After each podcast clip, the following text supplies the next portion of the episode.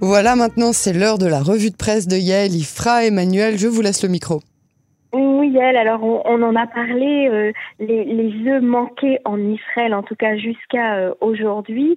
Et puis, euh, et puis on a eu tous des problèmes pour se faire livrer pour ces courses de Pessah par son supermarché. C'est la revue de presse de Yael ce soir et je crois qu'elle va nous parler de ces sujets-là. Bonsoir Yael.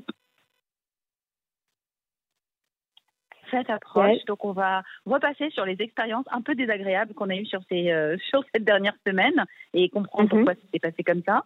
Euh, je vous propose aussi un petit point euh, assez rapide sur l'affaire des tests, puisqu'on n'avance pas beaucoup. Et puis, et puis, un petit article sur le rapport de la société des Faredim à l'Internet. Voilà. Donc, euh, ce que je vous propose, Emmanuel, c'est peut-être de commencer par, euh, par les tests. On va, on va passer sur le, sur le sujet euh, qui fâche tout de suite, et puis après, on sera sur, sur plus des, des sujets conso. Alors, Yael, on, on a annoncé qu'on allait tester les personnes âgées dans les maisons de retraite. C'est vrai ou pas? Ben, je ne sais pas si c'est vrai. Ça, pour l'instant, je, je n'en vois pas du tout venir la couleur. Euh, il y a un très grand désordre depuis le début. Vous savez que euh, le Premier ministre a fixé la semaine dernière un objectif de 30 000 tests par jour. Euh, C'était pour mhm. demain, ou enfin pour vendredi. Évidemment, on n'y arrivera pas. On est très, très, très, très péniblement à 8 000, entre 8 000 et 9 000 tests par jour. décidément, il y a un très, très gros problème. Ça bloque.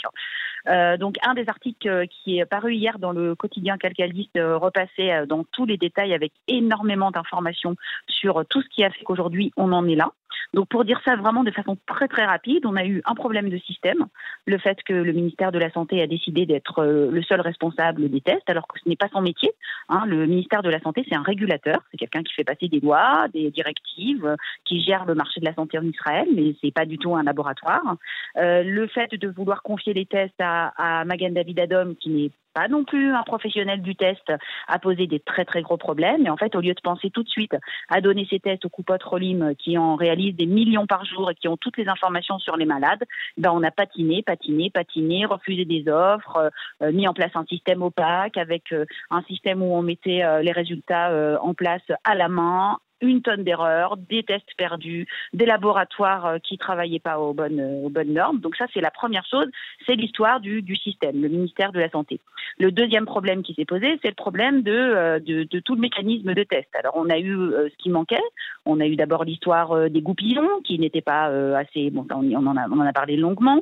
Ensuite l'histoire du réactif dont on nous a parlé dans les deux, trois derniers jours, qui manque au niveau mondial. L'Allemagne étant le pays qui qui produit le réactif des tests a nationalisé l'usine durant, euh, enfin, il y a quelques semaines et donc en fait n'exporte plus.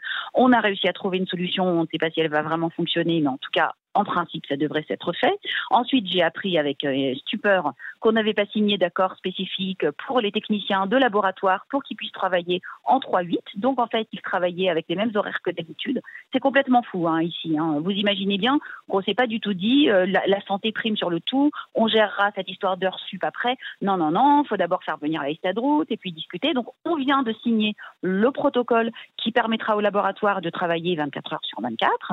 Donc, ça devrait augmenter euh, d'un certain, euh, disons significativement le nombre des tests. Et puis ensuite, le troisième euh, gros gros hic, c'est ce que vous avez dit, Emmanuel, c'est qui tester.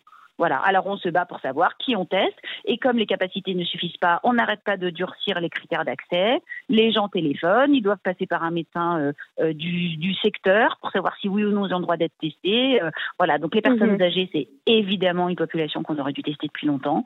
je ne sais pas ce qui va en être parce que la capacité de test augmente très lentement. Je vous dis franchement, je pense que l'épidémie sera terminée, qu'on sera toujours pas à 30 000 tests. Hein.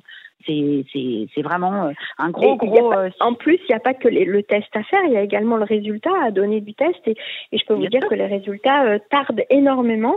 Euh, les gens attendent presque euh, plusieurs jours, voire une semaine pour obtenir le résultat, alors qu'on sait très bien que ça prend que quelques heures pour faire le test et obtenir le résultat. Donc effectivement, il y a un gros ralentissement. Un gros ralentissement. Puis vous savez, quand vous passez par une copatroline, vous savez bien, vous allez faire votre prise de sang le matin, l'après-midi, vous avez vos résultats sur l'application. Ils ont tout informatisé avec un système de code barre. Là, c'est à la main, ça passe par dix personnes différentes, ça se perd. Bon, et puis, comme je vous dis, beaucoup d'erreurs. Donc, espérons qu'on va réussir à. Bon, enfin, je suis pas très, très optimiste, je vous avoue, franchement. Je pense qu'on va rester sûrement bloqué dans les 10, 15 000 tests euh, jusqu'à la fin de l'épidémie. Il y a des problèmes systémiques euh, trop graves pour qu'ils soient résolus en une fois. Disons qu'au moins, les bonnes, les bonnes mesures ont été prises dans une, dans une, certaine, dans une certaine mesure avec ce blocus général. Ça permettra probablement de ralentir suffisamment l'épidémie pour que euh, on puisse euh, finir par lever un petit peu les, le blocus avant qu'on arrive à la quantité nécessaire euh, de tests, qui est de 30 000 par jour mhm. minimum de la vie générale. Donc voilà, donc ça c'était l'histoire des tests. bon, voilà, on, on, a vu une fois de plus, c'est toujours les mêmes. Vous allez voir, on va parler des œufs, où vous allez retrouver la même chose. On retrouve toujours la même chose en Israël. Chaque problème, c'est la même chose. Donc les œufs, alors qu'est-ce qui se passe? Ben, Vous avez vu, hein, les gens se battent dans la rue pour les œufs. C'est mhm. absolument effarant de voir ça. Euh, donc il y a une très grosse pénurie. Donc on le sait. Il y a des pénuries d'œufs en Israël euh, de manière générale euh, avant les fêtes de Tishri et avant Pessah, mais ce sont des pénuries limitées. Il peut arriver que dans quelques supermarchés, deux, trois fois comme ça, ça manque. On en parle un peu aux nouvelles et puis ça, ça s'arrange. Là, cette fois-ci, pas du tout.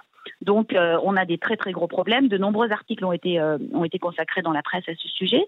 Et donc, euh, aujourd'hui, un article de de Lior Gutmann et un article de Mera de Mera Varlozorov qui nous explique en fait le problème. C'est toujours le même. Le ministère de l'Agriculture, c'est un marché planifié, exactement comme le marché du lait.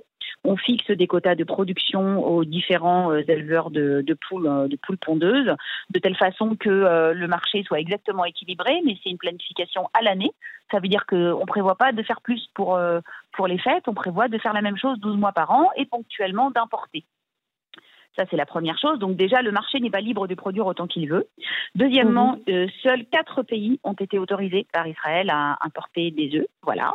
Donc dans ces quatre pays, vous allez comprendre tout de suite quand je vais vous dire les pays. C'est l'Espagne, l'Italie, la Hollande et le Portugal. Donc vous avez compris que dans ces deux pays, dans ces quatre pays-là, il y en a deux qui en ce moment ont d'autres chats à fouetter que de penser à exporter euh, des œufs vers mhm. Israël. Voilà, euh, la Hollande et le Portugal sont des petits pays qui ne produisent pas énormément d'œufs, ça ne suffit pas. Les Israéliens se sont jetés sur les œufs depuis le début de la crise du corona. Euh, ils en consomment entre 7 et 10 fois plus que d'habitude. Ils stockent, bon, comme toutes les populations euh, qui sont atteintes par le virus, hein, c'est clair. Et donc, Israël a beau voulu s'organiser pour importer, on n'a pas trouvé de pays desquels il est possible d'importer. Et ce qu'explique Mera Arlozorov pardon, dans cet article, c'est qu'en fait, il y a un pays qui est juste à côté d'ici, qui fait des œufs très peu chers en très grande quantité, et qui s'appelle la Turquie. Sauf qu'il y a quelques années, il y a eu un épisode de salmonelle en Turquie mhm. et que euh, les normes sanitaires sont considérées comme pas suffisamment élevées. Et donc le ministère mhm. de l'Agriculture refuse à toute force d'importer des œufs de Turquie. Et donc on a fait venir à très très grands frais, 12 millions de shekels, des œufs par avion d'Ukraine. Voilà, donc euh, ces œufs sont aussi beaucoup moins chers d'Ukraine, tout à fait, oui, puisque le, le, ministère de l'Agriculture refuse d'élargir la liste des pays qui ont le droit d'exporter des œufs en Israël. Enfin, c'est un truc complètement fou. Donc, une fois de plus, c'est le même échec qui a mené à la pénurie de beurre c'est exactement la même chose. Les producteurs produisent en pas suffisamment grande quantité parce que c'est un marché planifié pour maximiser les profits. L'exportation et l'importation est bloquée pour garantir les revenus des agriculteurs. Et nous, on se retrouve les dindons de la farce, euh, comme d'habitude. Et là, il y a eu en plus une demande en flèche. Donc, on ne s'est pas retrouvé avec une petite pénurie. On s'est retrouvé avec une grave pénurie. Euh, bon, les œufs vont arriver. Ils nous ont coûté très cher. Ils seront là euh, d'ici dans les jours qui viennent. Mais enfin, moi, je peux vous dire que dans les supermarchés, on est limité à un carton d'œufs par famille. Euh, bon, voilà, la fête c'est demain. Euh, c'est pas normal dans un pays moderne, quelles que soient les conditions, euh, virus ou pas virus. voilà, surtout quand on voit que là, c'est vraiment pas une question de, manque mondial, hein, c'est vraiment une question de, mhm. politique. Donc ça, c'était c'était les œufs.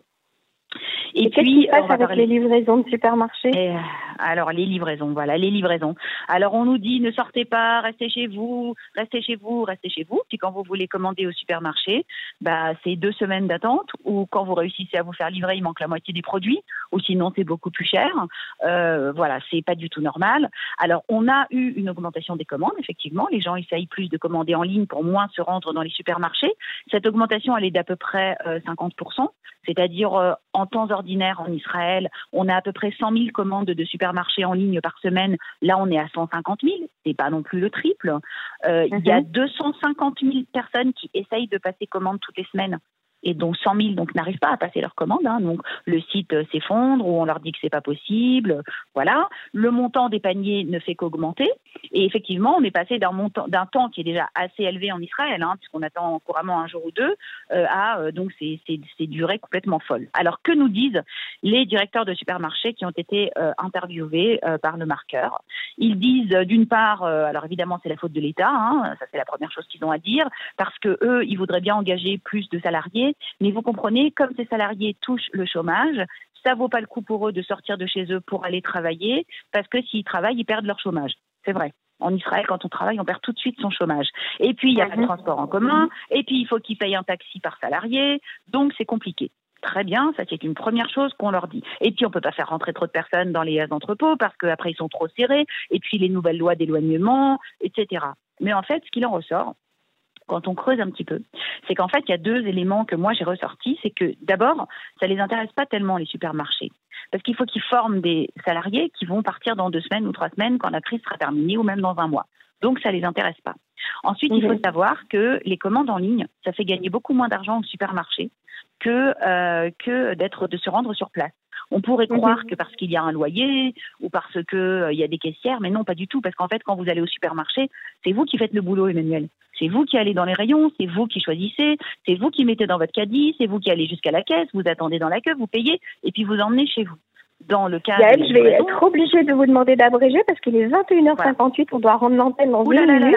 J'ai terminé. Donc les chaînes ne veulent pas le faire parce que ça leur coûte trop cher d'une part. Et d'autre part, il y a un problème dont on a déjà parlé longtemps de productivité du travail, de main-d'œuvre très peu chère. Et donc, les entrepôts israéliens, contrairement à leurs homologues du reste du monde, ne sont pas robotisés. Donc partout c'est robotisé, vous savez chez Amazon c'est comme ça, eh bien en Israël non. Et donc on est aux limites de notre système. Merci beaucoup Yael Ifra pour cette revue de presse de la semaine. Rak à très bientôt sur les ondes de Cannes.